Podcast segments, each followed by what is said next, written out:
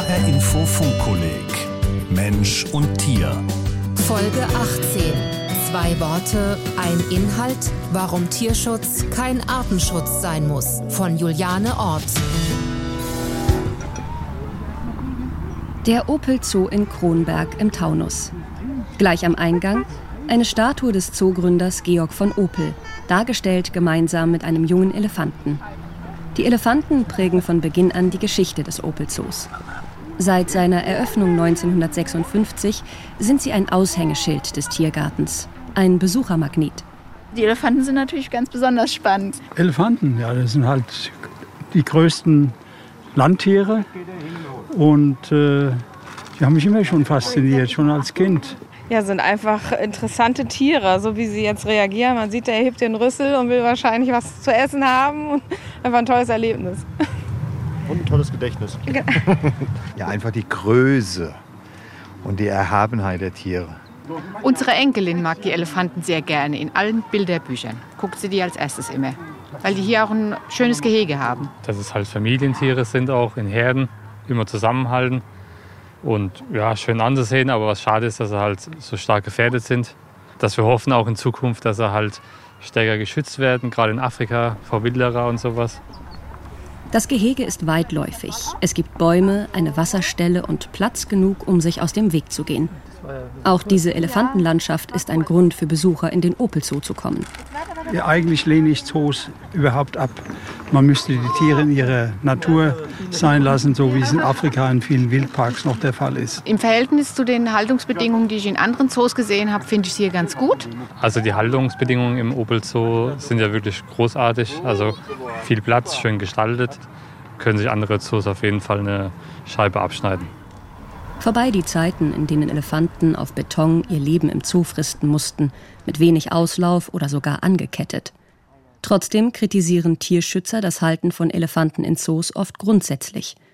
Unter anderem, weil die Tiere dort ihre natürlichen Bedürfnisse nicht völlig ausleben könnten. So sieht es auch Hester Pommerening, Sprecherin des Deutschen Tierschutzbundes. Da sind die Grundbedürfnisse, das Bedürfnis nach Auslauf, nach Sozialverhalten, nach auch Reizen und Beschäftigung einfach so eingeschränkt und stehen eben oft auch dem eigentlichen Ziel äh, von Zoos entgegen, nämlich Tiere zu präsentieren. Und das ist so ein bisschen der Grundsatzkonflikt. Ein Konflikt, den Thomas Kaufels nicht sieht.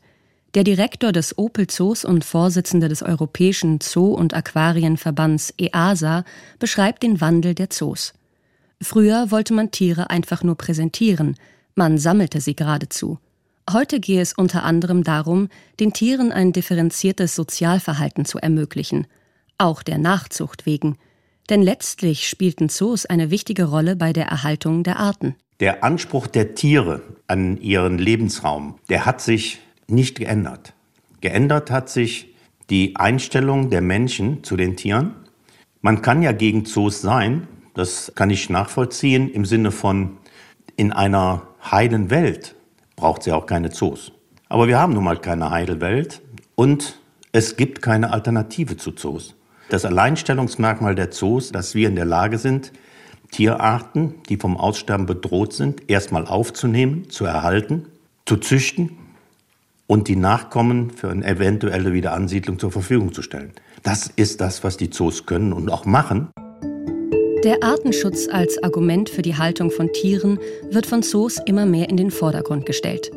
Die afrikanischen Elefanten befinden sich dabei in einer besonderen Lage, die die Grenze zwischen Tierschutz und Artenschutz verdeutlicht.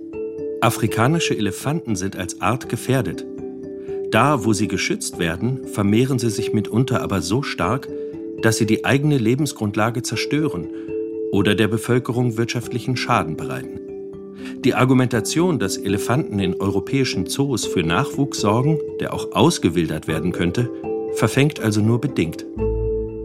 Trotzdem hält Thomas Kaufels die Elefanten in seinem Zoo für elementare Botschafter des Artenschutzes. Nicht jede Art soll und kann ausgewildert werden.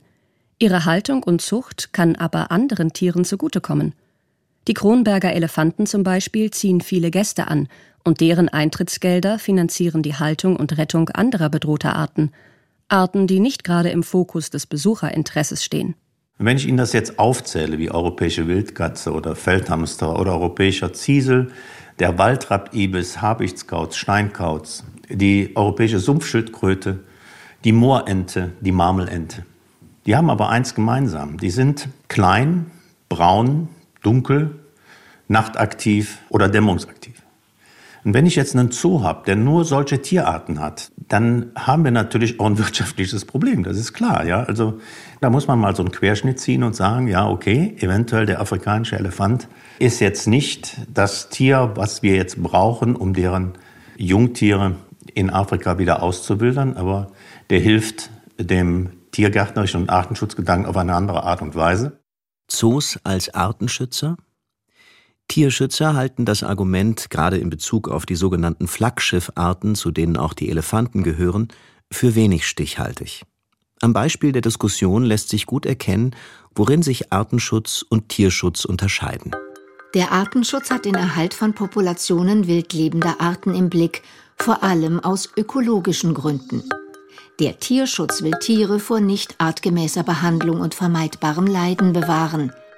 Häufige Tierschutzargumente gegen die Haltung von Elefanten sind, es fehle am Platz und die Gehege seien nicht gut genug ausgestattet. Für die Elefanten im Opel Zoo trifft das nicht zu. Der Platz, der ihnen dort zur Verfügung steht, übererfüllt die Mindestanforderungen zur Haltung wildlebender Säugetiere sogar. Die räumlichen Voraussetzungen sind also gut für die Elefantenhaltung im Opel Zoo, ebenso für die Zucht. Die hängt freilich nicht nur vom Platz ab, sondern auch von der Zusammensetzung der Gruppe oder vom Alter der Tiere. In manchen Zoos wird deshalb auch mal ein älterer Elefant getötet, um Platz für einen zeugungsfähigen Jüngeren zu schaffen und damit den Bestand zu verjüngen und zu erhalten. Das gehört zum sogenannten Populationsmanagement. Jetzt haben wir in Deutschland Tierschutzgesetz und man darf Tiere nur töten, wenn man dafür einen vernünftigen Grund hat. Populationsmanagement wird aber im Moment noch nicht als vernünftiger Grund angesehen, um ein Tier zu töten. Das ist im Gegensatz zu den anderen europäischen Ländern, die um uns herum liegen. Dort ist das durchaus üblich. In der professionellen Tierhaltung braucht man auch die Werkzeuge, um überhaupt seinen Aufgaben nachkommen zu können. Und da muss man sagen, ist es für das Überleben der Art wichtig, dass einzelne Individuen deswegen getötet werden müssen. Das Beispiel Elefant zeigt, Tierschutz und Artenschutz gehen nicht immer Hand in Hand, sondern können sich sogar widersprechen. Auch Professorin Anne Peters sieht das so.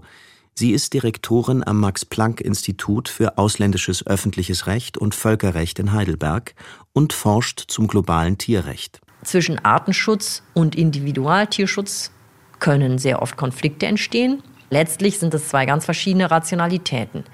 In neuerer Zeit wird aber darauf hingewiesen, dass doch Wechselbeziehungen bestehen.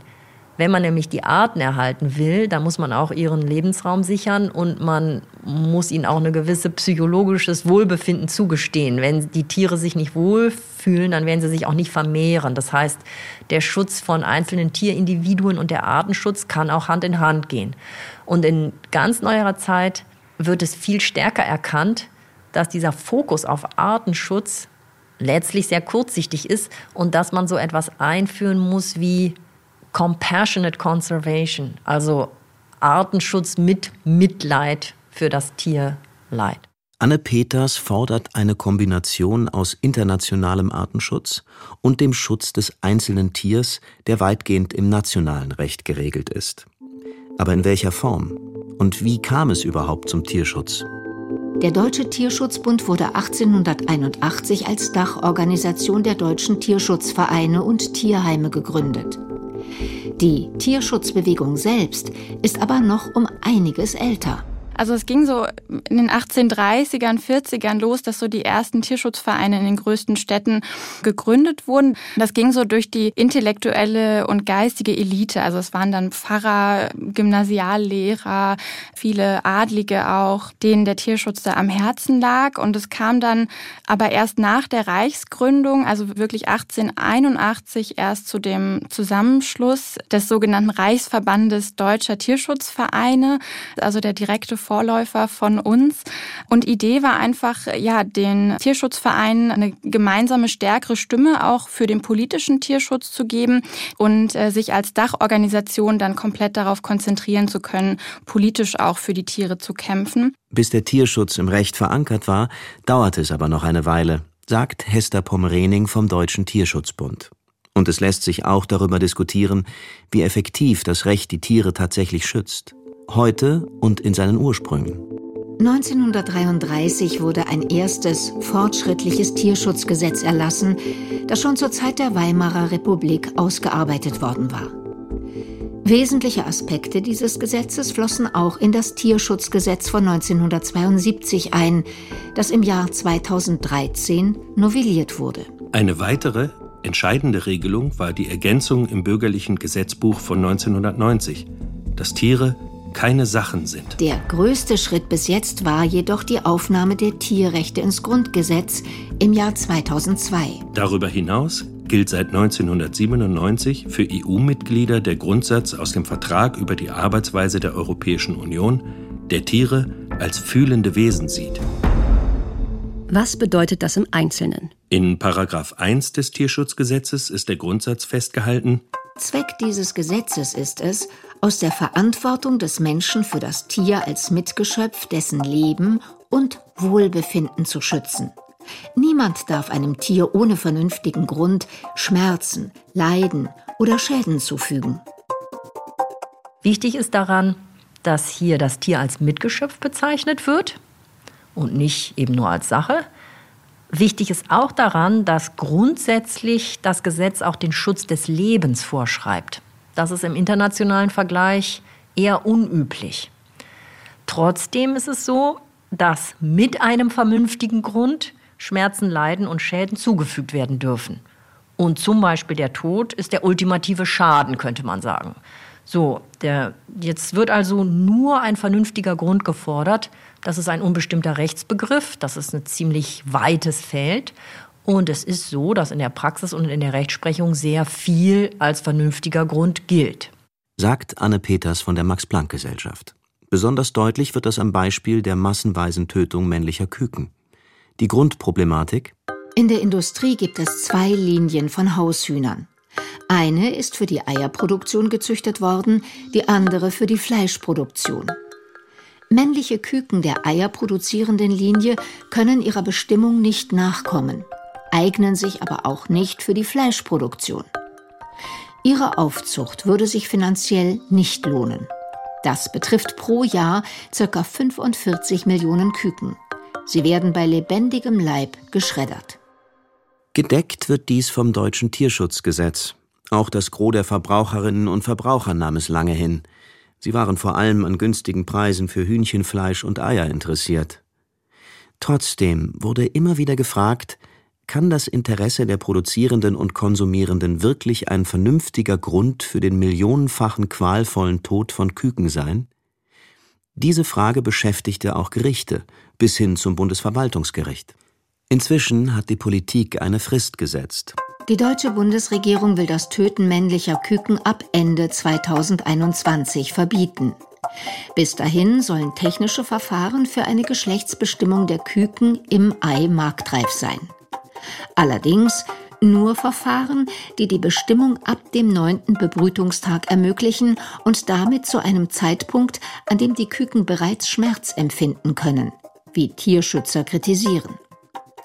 Bis Verfahren entwickelt sind, die noch früher eine verlässliche Aussage über das Geschlecht des Kükens treffen können, gilt eine weitere Übergangsfrist. Das gesetzlich gedeckte Leid männlicher Küken wird also noch eine Weile fortgeschrieben. Die Produzenten und damit auch die Tiere stehen letztlich unter dem Druck der ausländischen Konkurrenz. Wenn Eier aus deutscher Produktion durch die geänderten Bestimmungen teurer werden, könnten ausländische Produzenten mit billigeren Eiern den Markt bestimmen. Auch wenn das dann Eier wären, die die Tötung männlicher Küken zur Folge haben. Deshalb hält Anne Peters es für entscheidend, Tierrecht und Tierschutz global zu betrachten und umzusetzen, ähnlich wie es beim Artenschutz der Fall ist wobei auch die Festlegungen im deutschen Recht nur bedingt zu einem wirklichen Schutz der Tiere führen. Das hat das Beispiel des Tierschutzgesetzes gezeigt, vor allem in der Frage, was als vernünftiger Grund gilt, um Tieren Schaden zufügen zu können. Dabei setzen sich oft rein wirtschaftliche Interessen durch, obwohl die Tierrechte seit Juli 2002 auch im Grundgesetz formal verankert sind, in dem Artikel 20a um die drei Wörter und die Tiere ergänzt wurde. Der Staat schützt, auch in Verantwortung für die künftigen Generationen, die natürlichen Lebensgrundlagen und die Tiere im Rahmen der verfassungsmäßigen Ordnung, durch die Gesetzgebung und nach Maßgabe von Gesetz und Recht, durch die vollziehende Gewalt und die Rechtsprechung. Wie kam es dazu? Ein muslimischer Metzger aus Asla bei Gießen wollte nach religiösem Ritus schlachten.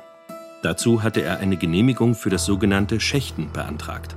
Dabei wird Rindern und Schafen ohne Betäubung ein Messerschnitt an der Halsunterseite zugefügt. Mit ihm werden die großen Blutgefäße sowie Luft- und Speiseröhre durchtrennt. So kann das Tier vollständig ausbluten, denn der Verzehr von Blut ist im Islam wie auch im Judentum untersagt. Allerdings gebieten das Tierschutzgesetz und das europäische Recht die Betäubung von Tieren beim Schlachten. Als die zuständigen Behörden keine Ausnahmegenehmigung erteilen wollten, zog der Metzger vor Gericht. Schließlich urteilte das Bundesverfassungsgericht im Jahr 2002, der Tierschutz dürfe nicht über dem Recht der freien Religionsausübung und auch nicht über dem Recht auf Berufsausübung stehen. Der Richterspruch beschleunigte die schon jahrelang diskutierte Aufnahme des Tierschutzes als Staatsziel im Grundgesetz. Allerdings schlachtet der muslimische Metzger in Asla Tiere weiterhin ohne Betäubung. Wie kann das sein? Wie viel Tierschutz bringt also das Staatsziel, das mit den drei Worten und die Tiere im Grundgesetz verankert ist?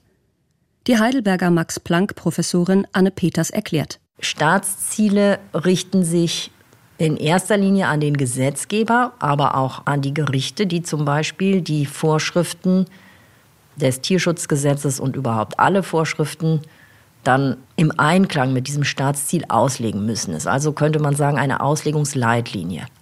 Auf der anderen Seite haben wir das Grundrecht des Metzgers auf seinen Gewerbebetrieb. Es geht um sein Grundrecht auf Berufsausübung. Und schließlich stünde im Hintergrund noch das Grundrecht auf Religionsausübung, so die Juristin.